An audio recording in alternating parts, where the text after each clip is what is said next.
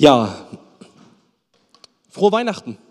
Das kann man, glaube ich, heute Morgen schön sagen. Es ist schön, dass ihr da seid und dass ihr gekommen seid. Und wir möchten uns heute Morgen mit der vierten äh, Predigt aus dieser Predigtreihe beschäftigen, die Mütter Jesu und heute in dem Sinne die einzig wahre, äh, die wirkliche Mutter Jesu, ähm, Maria. Und ich möchte mal mit einer Geschichte beginnen, die hat mit dem Mann hier zu tun. Als ich Kind war, erinnere ich mich noch an einen Heiligabend, der war irgendwie ein bisschen besonders. Ich weiß gar nicht genau, ob ich mich selber erinnere oder, ob es die Videokassette ist, die wir so oft geguckt haben. Auf jeden Fall hatten wir einen Weihnachtsmann zu Besuch und irgendwie war der nicht so besonders äh, angsteinflößend. Wahrscheinlich habe ich geahnt, dass es mein Vater ist. Äh, das war alles in Ordnung. Und der Weihnachtsmann hat die Geschenke gebracht und das war alles schön. Und der ist auch wieder raus und auf einmal klopft es an der Tür und es steht ein zweiter Weihnachtsmann vor der Tür. Und in dem Gesicht meiner Eltern sehe ich, dass sie nicht wissen, wer das ist. Und als Kind war ich in dem Fall schon etwas erschrocken. Ja, da kam er rein im grünen Mantel. Es hat sich später herausgestellt, dass unser Nachbar war, der Schulzentorst. Ja, der war damals da gewesen. Und trotzdem war das so ein Moment, wo ich als Kind schon erstmal erschrocken bin weil ich damit nicht gerechnet hatte. Wir möchten heute die Geschichte von einer jungen Frau hören, die ist auch ziemlich erschrocken. Nicht über einen Weihnachtsmann oder über irgendeine Märchenfigur, sondern sie ist erschrocken darüber, dass ihr was passiert ist, was in der damaligen Zeit alles andere als Alltag war.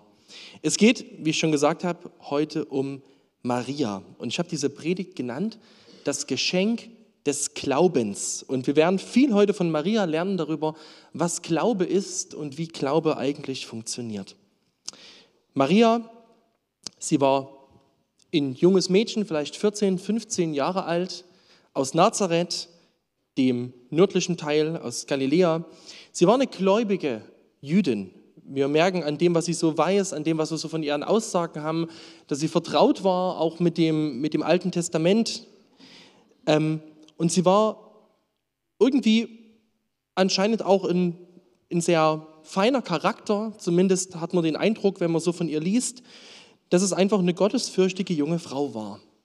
Zu der Zeit, in der Maria gelebt hat, da war es allerdings so, dass, also wenn wir von Maria hören, wir haben jetzt gerade in der Vorweihnachtszeit mit unseren Kindern eine Geschichte gelesen, eine Weihnachtsgeschichte.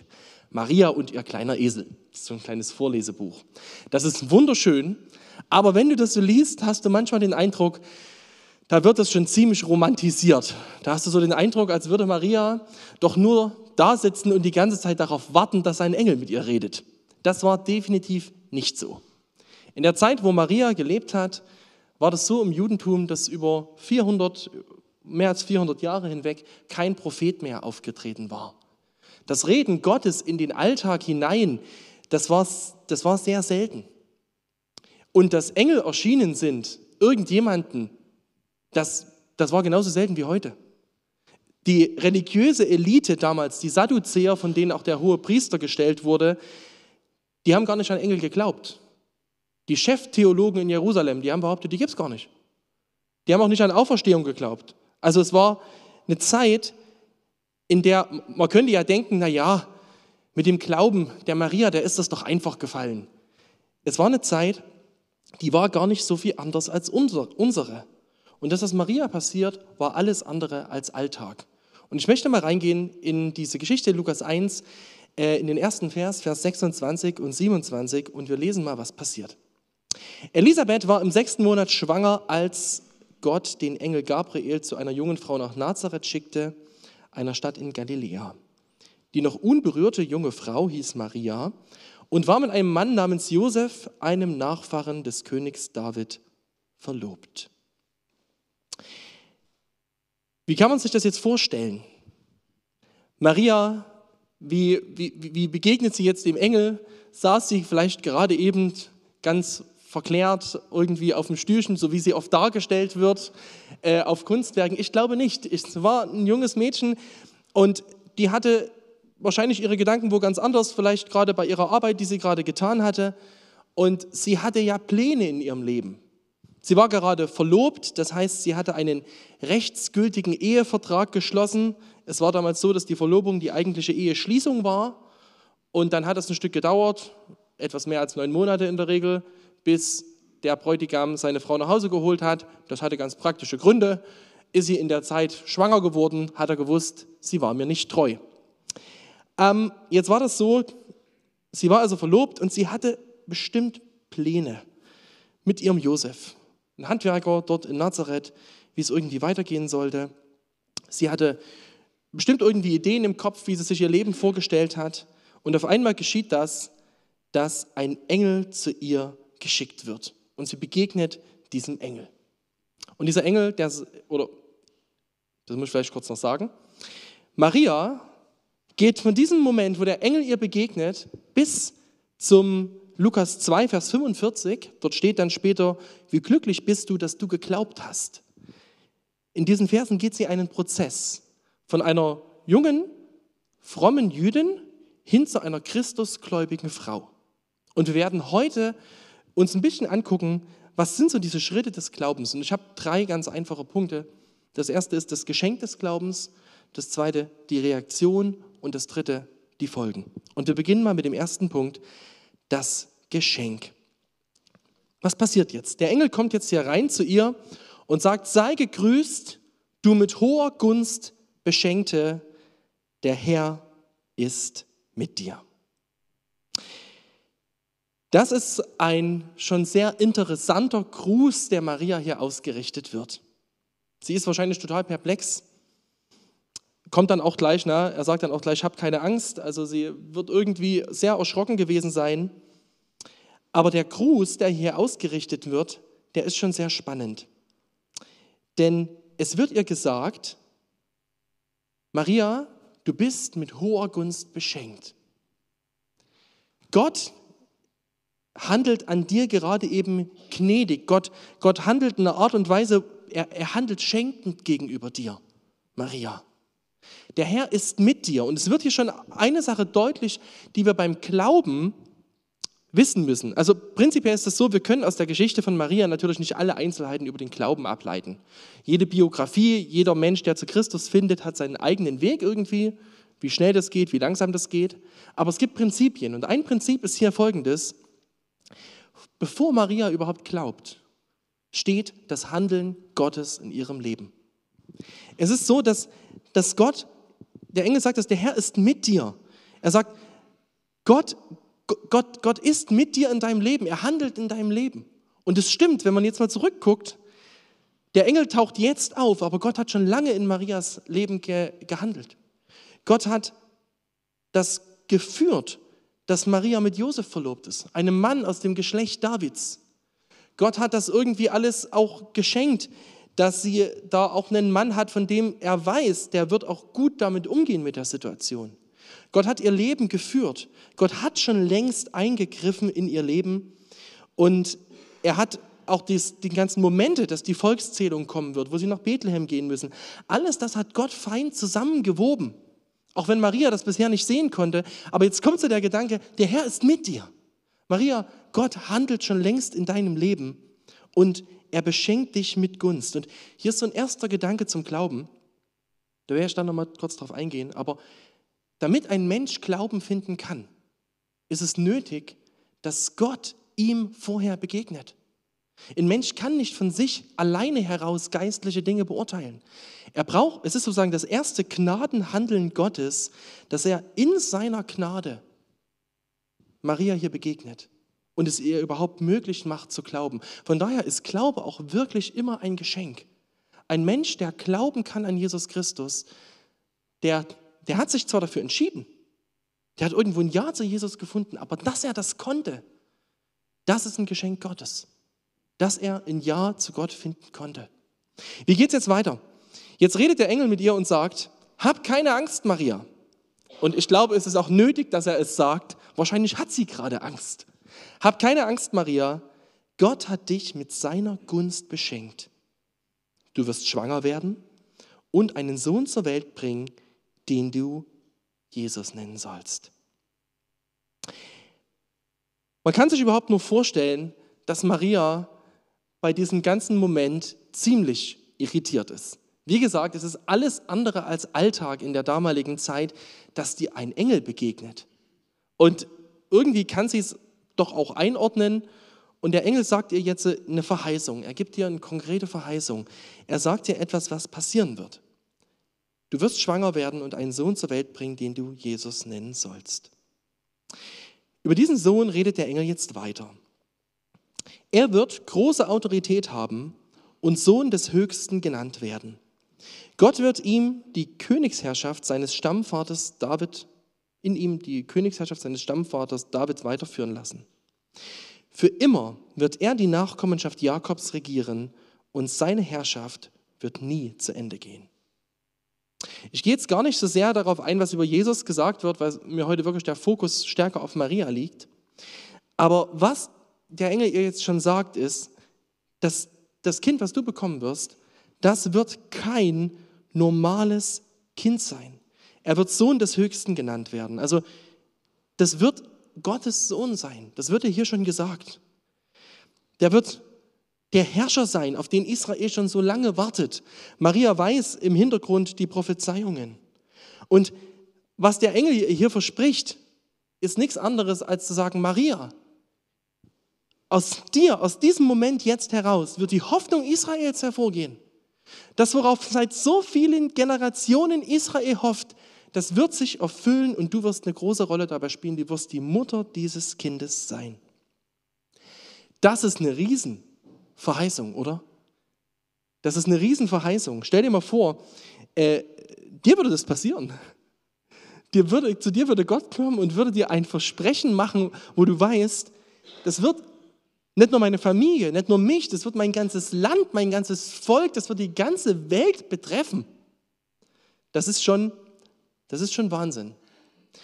Und jetzt ist die Frage, wie reagiert Maria auf diese Botschaft? Und sie reagiert mit folgenden Worten.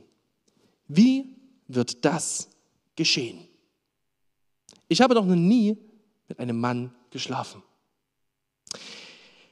Maria reagiert mit einer klugen Frage. Und man könnte jetzt sich fragen, was ist das für eine Art von Frage, die sie da hat? Ist das Unglaube? Glaubt sie dem Engel nicht, der ihr gerade begegnet? Stellt sie gerade Gott da irgendwie in Frage? Oder ist es nicht ein bisschen unangemessen, wenn so ein Engel kommt und dann so, dann so zu fragen, ja, wie soll das denn funktionieren? Ja, so als kleiner Mensch. Es gibt zwei Arten von Fragen, die Menschen stellen können, wenn Gott zu ihnen kommt mit einer Verheißung. Also wenn Gott ein Versprechen gibt, zum Beispiel das Versprechen des Glaubens allgemein, dass Gott sagt, wenn du an Christus, auf Christus vertraust, wirst du gerettet werden. Es gibt zwei Arten von Fragen, mit denen Menschen reagieren können. Und beide finden wir, oder wir finden beide im Lukasevangelium im Kapitel 1. Wenn man vorher guckt, vor Maria gibt es nämlich schon mal einen Mann, Zacharias, im gleichen Kapitel. Auch Zacharias bekommt eine Verheißung von Gott. Die Verheißung, dass er einen Sohn bekommen wird im hohen Alter und so. Und auch er stellt die Frage, wie soll das denn gehen? Und das Interessante ist, Zacharias, er wird für seine Frage von Gott ziemlich straff äh, äh, gescholten. Er bekommt sogar eine Strafe auferlegt, dass er schweigen muss, bis das, so, bis das Kind geboren ist. Weil Zacharias eine Frage stellt, mit der er sich beweisen will, dass er nicht glauben kann. Zacharias seine Frage, oder seine Frage ist eine Frage, die, die versucht sozusagen, äh, den, das als, als unmöglich hinzustellen, was Gott sagt. Und ein Stück weit sich selbst einen Beweis zu geben, das kann nicht funktionieren. Er versucht sich selbst davon zu überzeugen mit seiner Frage, dass, das, dass er das nicht glauben kann. Und hinter Zacharias Frage steht am Ende ein stolzes Herz. Ein Herz, was sagt, du kannst mir das zwar sagen, aber ich verstehe das nicht, ich glaube das nicht, es gibt für mich viel zu viele Hindernisgründe und deswegen möchte ich nicht glauben. Bei Maria ist es anders. Maria wird für ihre Frage kein Mal gescholten, weil hinter ihrer Frage steht ein anderes Herz. Ihre Frage ist die Frage, ich habe es mal genannt, eine Frage, die meine Unfähigkeit, Gott zu begreifen, ausdrückt. Maria zweifelt in dem Moment, oder sie stellt diese Frage nicht, um sich selbst sozusagen zu beweisen, dass der Engel nicht recht haben kann, sondern sie bringt ehrlich zum Ausdruck, Gott, ich habe keine Ahnung, wie das funktionieren soll. Das ist zu groß für meinen Verstand. Und wisst ihr, genau die gleichen Art und Weise können Menschen auch heute noch haben, wenn Gott in ihr Leben redet. Du kannst es haben allgemein gegenüber dem Glauben. Du kannst gegenüber dem Glauben viele, viele, viele Argumente vorbringen, wo du sagst, also deswegen und deswegen und deswegen und deswegen kann ich nicht glauben. Das kannst du mit vielen, vielen Argumenten machen, aber die Frage sind gar nicht die Argumente. Die Frage ist am Ende, was für ein Herz hast du dahinter? Und das ist der Unterschied zwischen Zacharias und Maria. Maria hat ein Herz, was prinzipiell sich bereit ist, vor Gott zu beugen und ihm zu glauben, selbst dort, wo es für sie unglaublich ist. Das kannst du auch auf andere Verheißungen Gottes anwenden. Wie geht es dir, wenn du die Bibel liest? Wenn da zum Beispiel steht, trachtet zuerst nach dem Reich Gottes und seiner Gerechtigkeit und er wird euch alles hinzufügen. Dann kann, fallen, fallen dir bestimmt und auch mir gleich fünf Argumente ein, warum es unklug ist und warum das nicht weise ist und warum man das nicht machen sollte und gute Argumente. Die Frage ist aber eine ganz andere. Die Frage sind nicht deine Argumente. Die Frage ist nie, bist du bereit, dich Gott unterzuordnen und ihm mehr zu vertrauen als deinem Denken, als deinem scheinbaren Wissen? Das kannst du auf jeden Auftrag Gottes, ne, ein ganz, äh, ja genau, auf jeden Auftrag Gottes anwenden. Und jetzt lernen wir von Maria noch so ein paar Prinzipien über Glauben, die möchte ich euch noch kurz mitgeben. Was lernen wir aus diesem kurzen Text? Das erste ist, Glaube ist eine vertrauensvolle Reaktion auf ein Versprechen. Das lernst du hier schon mal über Glauben. Glauben ist in unserer Gesellschaft oft komplett falsch, falsch verstanden. Wir sagen manchmal, wenn du nur genug daran glaubst, dann wird das schon werden. Das ist Schwachsinn. Glaube ist an und für sich keine schaffende Kraft. Es ist, funktioniert nicht so, dass du an irgend, zum Beispiel, wenn du dich Weihnachten hinsetzt und sagst, also wenn ich nur doll genug daran glaube, dass meine Eltern mir wirklich das schenken, dann wird das schon passieren. So funktioniert nicht Glaube. Das ist irgendein komisches New Age-Denken. Glaube ist was ganz anderes in der Bibel. Glaube bedeutet, dass jemand mit einem Versprechen mir gegenüberkommt. Und Glaube bedeutet, dass ich mich auf dieses Versprechen, auf dieses konkrete Versprechen verlasse. Deswegen liegt die Kraft des Glaubens auch nicht im Glaubenden. Nicht Maria ist hier die, die den riesen Glauben hat, der sie dazu bringt, die, die, die Mutter des äh, Sohnes Gottes zu werden, sondern die Kraft, dass Glaube sich erfüllt, liegt in dem, der das Versprechen gibt. Einfaches Beispiel. Ich kann äh, meine, meine beiden Jungs, die können zusammen auf dem Spielplatz sein und dann kann der Konrad die Rutsche runterrutschen und unten steht der Josias und der Josias kann ihm versprechen, dass er ihn auffängt. Das wird wahrscheinlich nicht funktionieren. Ja? Egal, wie sehr sie sich das wünschen, das wird nicht funktionieren, weil der Josias wird den Konrad, wenn der runterrast, der wird ihn umrasen. Wenn ich da unten stehe und verspreche das im Konrad, dann kann der Konrad vertrauen und es wird passieren, dass er aufgefangen wird. Warum? Weil die Kraft nicht im Konrad seinem Glauben liegt, sondern in dem, der das Versprechen gemacht hat was in dem Fall ich bin, ihn aufzufangen. Das Zweite ist, was du lernst, das, das ist eigentlich nochmal der Punkt. Nicht selbst die Kraft, ah ja, der, das sollte noch der, der Glaube. Der Glaube ist nicht selbst die Kraft, sondern das Vertrauen auf die Kraft dessen, der eine Zusage macht. Das ist die Kraft des Glaubens. Und das Dritte ist, Glaube bedeutet, dass ich mich einem anderen vertrauensvoll unter ordne. Vertrauen funktioniert nie ohne Unterordnung. Vertrauen funktioniert nie, ohne dass ich sage, okay, ich gebe jetzt ein Stück weit mein scheinbares Recht, mein Leben zu kontrollieren, aus, die, aus der Hand und ordne mich hier unter. Und auch das muss Maria machen. Maria ordnet sich am Ende Gott unter. Und Glaube bedeutet es immer. Glaube bedeutet immer, dass ich sage, okay, ich, ich verstehe das jetzt nicht, wie das funktionieren soll. Es ist auch nicht das, was ich mir vielleicht gerade selber ausgedacht hatte, aber ich ordne mich dir unter. Und am Ende hat das wieder mit der Frage zu tun, was ist dein Herz gegenüber Gott? Bist du bereit zu glauben, zu vertrauen, weil du sagst, okay, ich glaube, dass dieser Gott wirklich vertrauenswürdig ist. Ich glaube, dass er wirklich besser ist, als, als, als ich mir das überhaupt vorstellen kann. Ich glaube, dass er weiser ist. Ich glaube, dass er wirklich gut ist. Und ich ordne mich ihm unter wegen seinem Charakter.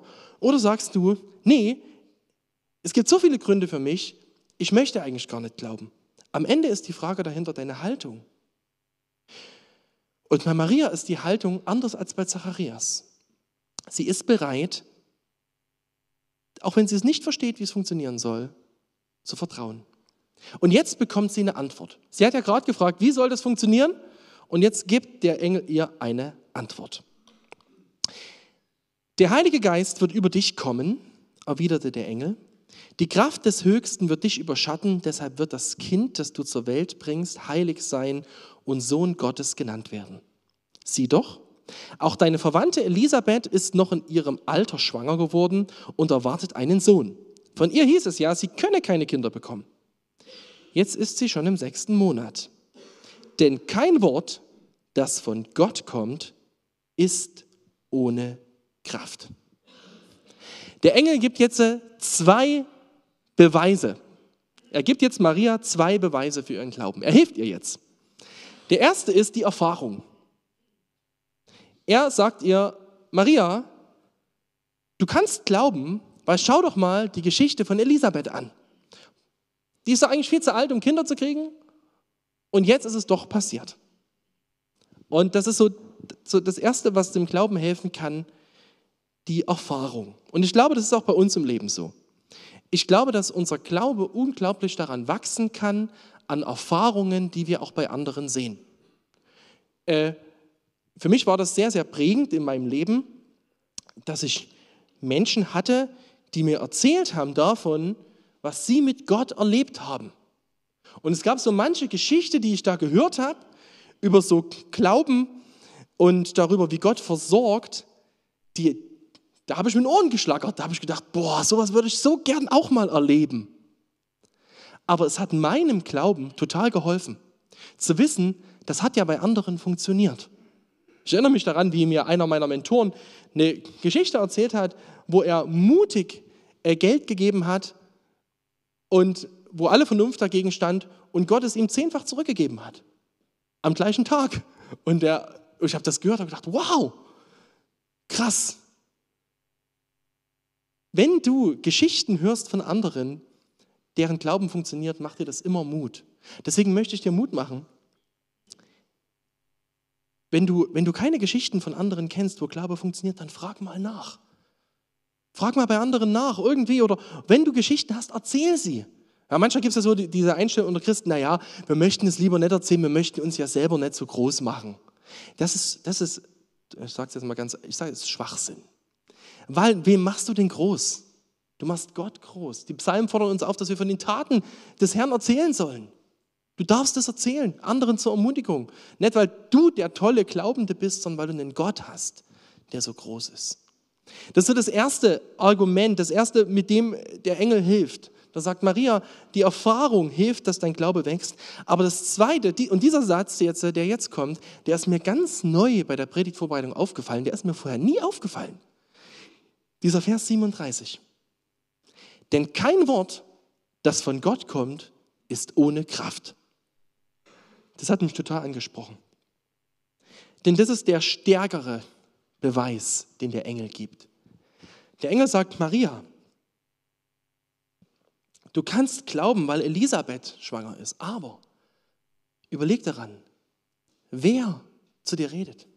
Es ist ein Wort Gottes und dieses Wort hat Kraft. Und deswegen darfst du glauben. Und ich habe so gedacht, ist das nicht schön? Das Wort Gottes, jedes Wort, das von ihm kommt, hat Kraft. Deswegen darfst du als Christ, du darfst dich mutig auf das Wort Gottes stellen. Natürlich kannst du deine Bibel lesen und äh, du kannst nicht jeden Vers, der in der Bibel steht, 100% auf dich beziehen. Äh, man muss schon immer mal gucken, was ist der Kontext dahinter, zu wem wurde der gesagt. Da kannst du aber mal jemand, bei jemand ruhig nachfragen, der ein bisschen, sich, äh, fragst mal bei Andreas nach, der hilft dir irgendwie den Kontext von dem Vers einzuordnen. Aber prinzipiell darfst du Verheißungen, die in der Bibel stehen, die Gläubigen gegeben sind, die darfst du ernst nehmen. Und du darfst darauf bauen, du darfst darauf vertrauen, dass dieses Wort Kraft hat. Und wenn du sagst, ich weiß nicht, ich erlebe so wenig mit Gott, ich weiß nicht, ob, der wirklich, ob das wirklich so echt ist mit meinem Glauben, ich erlebe erleb nichts, mein Glaube fühlt sich auch so tot an, dann möchte ich dir jetzt einfach mal Mut machen, ein was zu tun. Nimm Gott beim Wort. Lies deine Bibel und geh davon aus, dass das, was Gott dort sagt, Kraft hat. Und dann stell dich mal da drauf, ohne Rücksicht zu nehmen auf deine Gefühle und all die klugen Ratschläge, die Menschen machen. Du kannst gerne vorher nochmal nachfragen, kann ich den Vers so für mich nehmen? Äh, aber es gibt sehr viele Verheißungen, die sind sehr, sehr klar. Nehmen wir mal zum Beispiel, ich habe vor uns gehabt, trachtet zuerst nach dem Reich Gottes. Oder das, zum Beispiel, dass die Bibel uns auffordert, Menschen zu sein, die, die gerne vergeben. Das, das ist ein Punkt, wo, wo unsere in uns drin alles sagt, ich will aber nicht, ich möchte aber nicht. Aber die Bibel, du kannst Gott beim Wort nehmen, dass es für dich zur Gesundung führt. Das ist so was, wo du sozusagen gegen alle Rationalität dich für etwas entscheidest, was Gott sagt und einfach vertraust. Und ich kann dir, will dir Mut machen. Wenn du willst, dass in deinem Glauben, dass du deinen Glauben erlebst, dass er lebendig ist, dann stell dich auf dieses Wort Gottes, denn es hat Kraft. Und das ist genau, was Maria jetzt tut. Das ist nämlich ihre Reaktion. Vers 38. Da sagte Maria, ich gehöre ganz dem Herrn. Was du gesagt hast, soll mir geschehen. Wow. Ich finde es so einen mutigen Satz von einem Teenie-Mädel. Ganz ehrlich, ey, das, die, sollte das nie unterschätzen, den Glauben von, von Jugendlichen, von Teenagern. Sie bringt so einen mutigen Satz. Zu all dem, ey, sie hat vielleicht im Hinterkopf, was das bedeutet. Ich bin unehelich schwanger. Was wird das bedeuten? Wird der Josef mich jetzt vielleicht verlassen? Was werden die Leute in Nazareth sagen? Was sagen meine Eltern? Und sie sagt, ich gehöre ganz dem Herrn. Was du sagst, soll mit mir geschehen. Das ist echt, das ist echt stark. Und wir lernen von Marias Glauben noch so ein paar Dinge über Glauben, die ich euch noch mitgeben will. Nochmal so eine Folie, Glaube ist. Was ist Glaube? Ich habe es mal so genannt. Glaube ist nicht die App, sondern das Betriebssystem.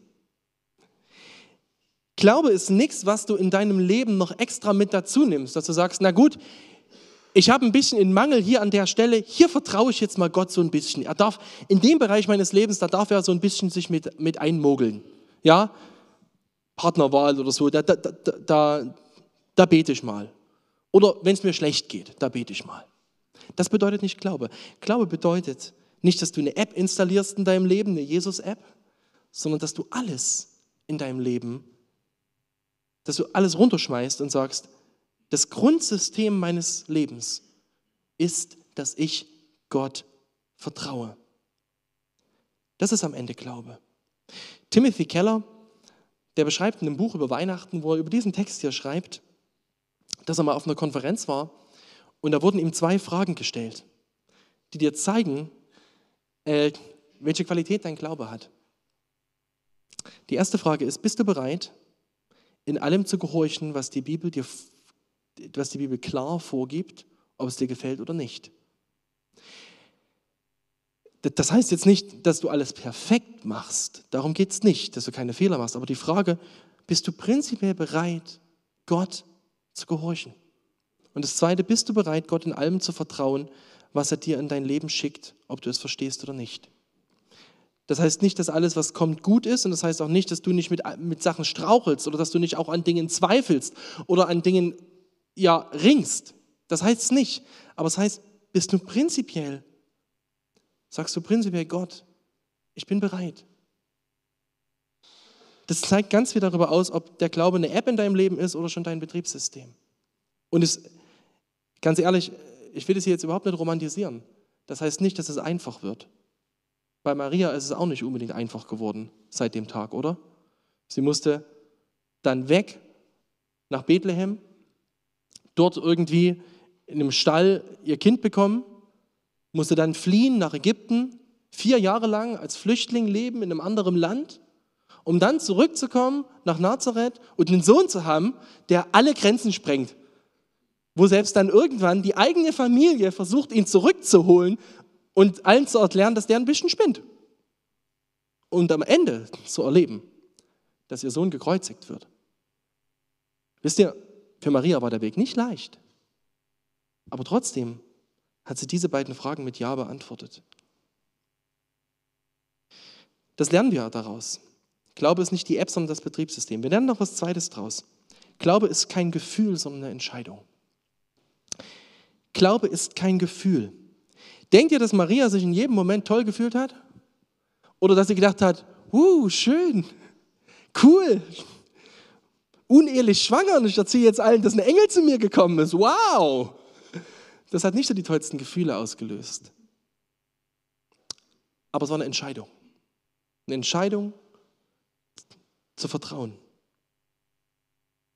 Und das macht mir so Mut, weil es mir auch sagt, ich darf als Christ im Glauben, ich darf Angst haben.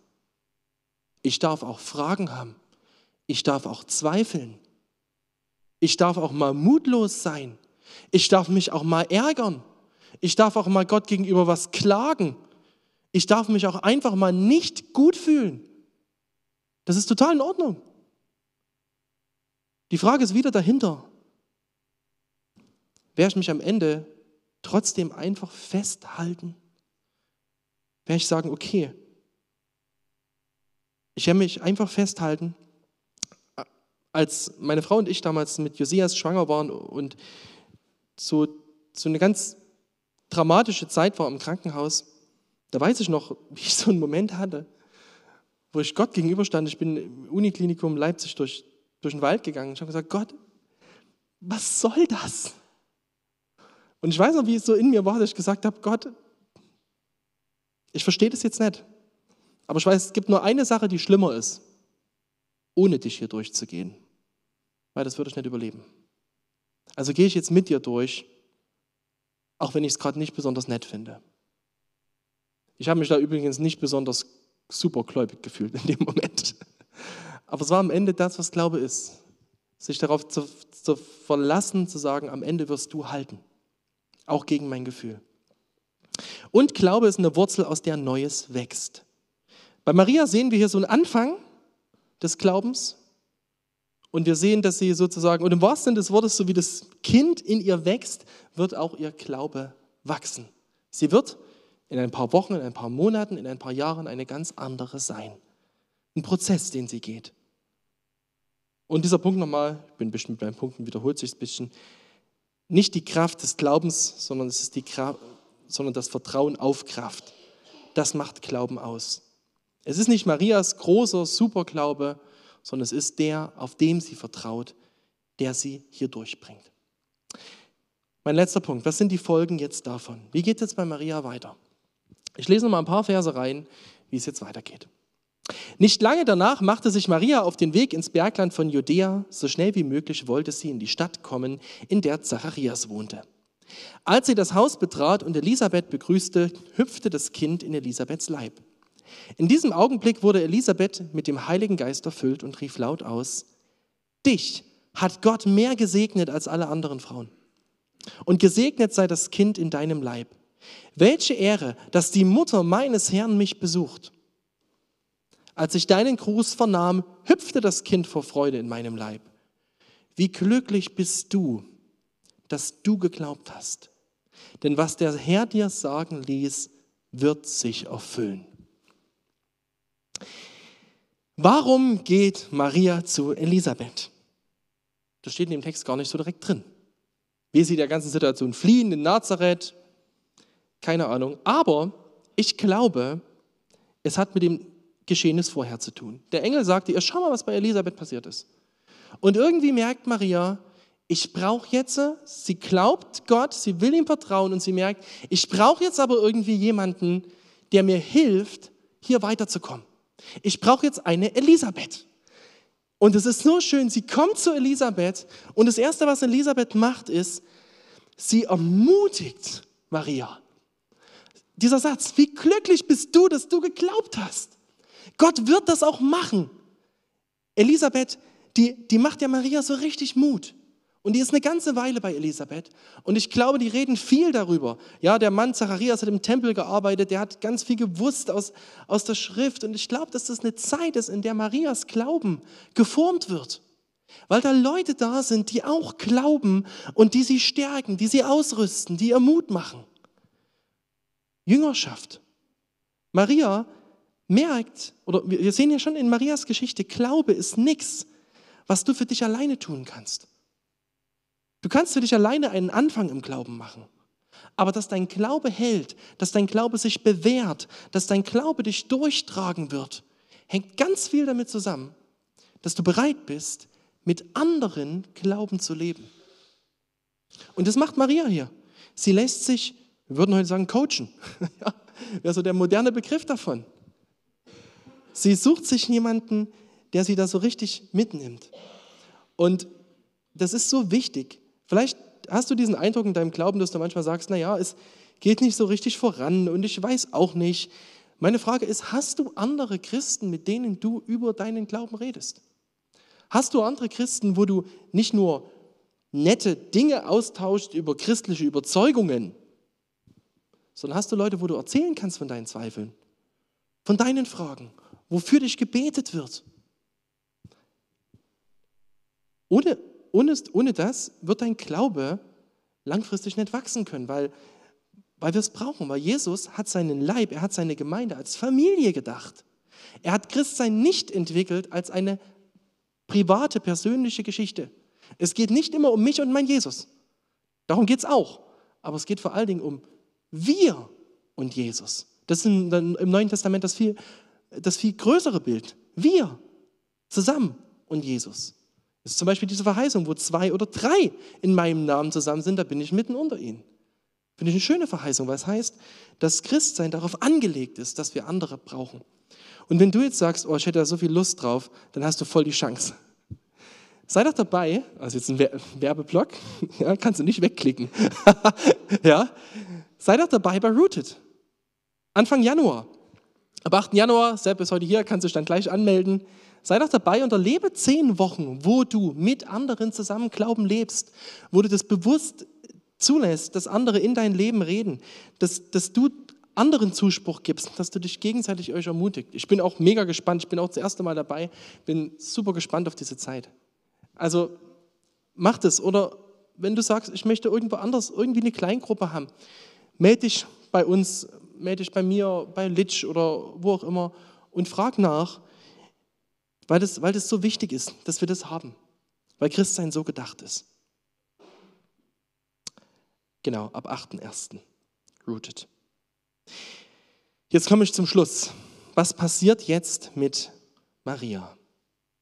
Maria hat jetzt diese Verheißung empfangen, sie hat geglaubt und sie hat jetzt eine Zeit oder hat sich ermutigen lassen, sich trainieren lassen und jetzt äh, kommt das möchte ich noch kurz vorlesen, so ein ganz wunderschöner Text. Ich werde ihn jetzt nicht komplett auslegen, das schaffen wir von der Zeit her nicht, aber hört mal, was Marias Glaube jetzt sagt. Meine Seele staunt über die Größe des Herrn und mein Geist freut sich über Gott, meinen Retter. Seiner geringsten Sklavin hat er Beachtung geschenkt. Noch künftigen Generationen werden, werden mein Glück preisen. Heilig ist der Mächtige, der Großes an mir getan hat. Sein Erbarmen gilt jedem, der sich ihm unterstellt, in jeder Generation. Hoch hebt er seinen gewaltigen Arm und fegt die Hochmütigen hinweg. Mächtige stürzt er vom Thron und Geringe setzt er darauf. Hungrige macht er mit guten Dingen satt und Reiche schickt er mit leeren Händen fort. Und Israel, sein Kind, nimmt er selbst an die Hand und schenkt ihm seine Barmherzigkeit. Denn so hatte, es für, hatte er es für immer versprochen, dem Abraham und seiner ganzen Nachkommenschaft. Was passiert mit Maria? Marias Glaube ist gewachsen, er ist gestärkt worden und jetzt merkt man an diesem Text ihr Verständnis, ihr Glaube ist tiefer geworden. Sie hat tiefer verstanden, wer Gott ist. Sie hat tiefer verstanden, was ihre Rolle in Gottes Plan ist, wer sie in Gottes Augen ist und wie Gott an ihr handelt. Und nochmal, Maria singt dieses Lied und die Aussichten in ihrem Leben ist nicht alles strahlender Horizont. Sie wird mit diesem Lied noch durch viele, viele Täler gehen müssen. Und sie wird am Ende ihren Sohn sogar verlieren. Und trotzdem stimmt das, was hier drin steht. Noch künftige Generationen werden mein Glück preisen. Denn sie ist gleichzeitig zu einer Frau geworden, deren mutiger Glauben zum Vorbild für viele geworden ist. Und zu jemandem, den Gott gesegnet hat. Und ich möchte dir einfach so Mut machen, jetzt dir so einen Ausblick geben mit diesem Lied von Maria. Vielleicht kannst du sagen, boah, ich kann sowas über Gott nicht sagen, was sie hier sagen. Investiere in deinen Glauben. Und du wirst erleben, dass am Ende von so einem Prozess des Wachstums im Glauben es steht, dass du tiefer verstanden hast, wer Gott ist. Weil das ist das eigentliche Ziel. Gottes Ziel ist, dass wir tiefer erkennen, wer er ist. Dass wir tiefer in die Beziehung hineinwachsen mit ihm. Das ist sein Ziel mit uns. Deswegen fasse ich jetzt noch mal ganz kurz fünf Tipps, das Geschenk des Glaubens auszupacken. Also wenn du nochmal Bescherung brauchst, wie kannst du das Geschenk des Glaubens auspacken? Der erste Punkt, vertraue auf Gottes Verheißungen. Dafür musst du sein Wort kennen. Aber lese dieses Wort, wenn du zwischen Weihnachten und Neujahr hast, Zeit hast und sagst, ich habe so nett wirklich Bibel gelesen, lese es und vertraue dieses Wort, diesem Wort. Dann ordne ihm dein Herz unter, auch wenn du nicht alles verstehst. Vertraue dann auf seine Kraft. Er ist die Kraft, nicht du. Vertraue auf seine Kraft. Und dann such dir Unterstützung. Allein schaffst du es nicht. Und wenn es jemand ist, wo du sagst, hey, ich bräuchte jetzt einfach mal jemanden, der für mich betet. Du brauchst mir gar nichts erklären, du brauchst mir gar nichts sagen, bete einfach mal für mich. Und investiere in gute Zeiten, in, in guten Zeiten. Dass du in der Wüste Wasser hast. Investiere jetzt, damit dann, wenn dein Glauben in Zeiten kommt, wo er geprüft wird, irgendwie genug Festigkeit hat. Das ist so mein, meine fünf Tipps für die Bescherung. Ich möchte mal beten. Herr Jesus Christus, ich danke dir für Maria. Ich danke dir für dieses Teenie-Mädchen, von dem wir so viel lernen. Und Herr Jesus, Maria war ein Mensch genauso wie wir. Sie war kein besonderer Mensch. Sie war genauso ein Mensch aus Fleisch und Blut, mit Fehlern, mit Schuld. Aber du hast sie gebraucht. Und Herr Jesus, jeder einzelne von uns hier ist so, wie er dasteht, jemand, den du gebrauchen willst, an dem du ein Stück weiterschreiben willst, deine Geschichte. Herr Jesus, und ich bitte dich, dass du, dass du uns dieses Herz gibst, was Maria hat. So ein Herz, was dir vertraut. Und ich bitte dich, dass du uns das erleben lässt, wie dieses Vertrauen hält. Und ich möchte dich bitten, dass du schenkst, dass wir, dass wir uns vielleicht nächstes Jahr Geschichten erzählen können. Davon, wo wir erlebt haben, wo unser Glauben getragen hat. Wir beten dich an, Herr. Amen.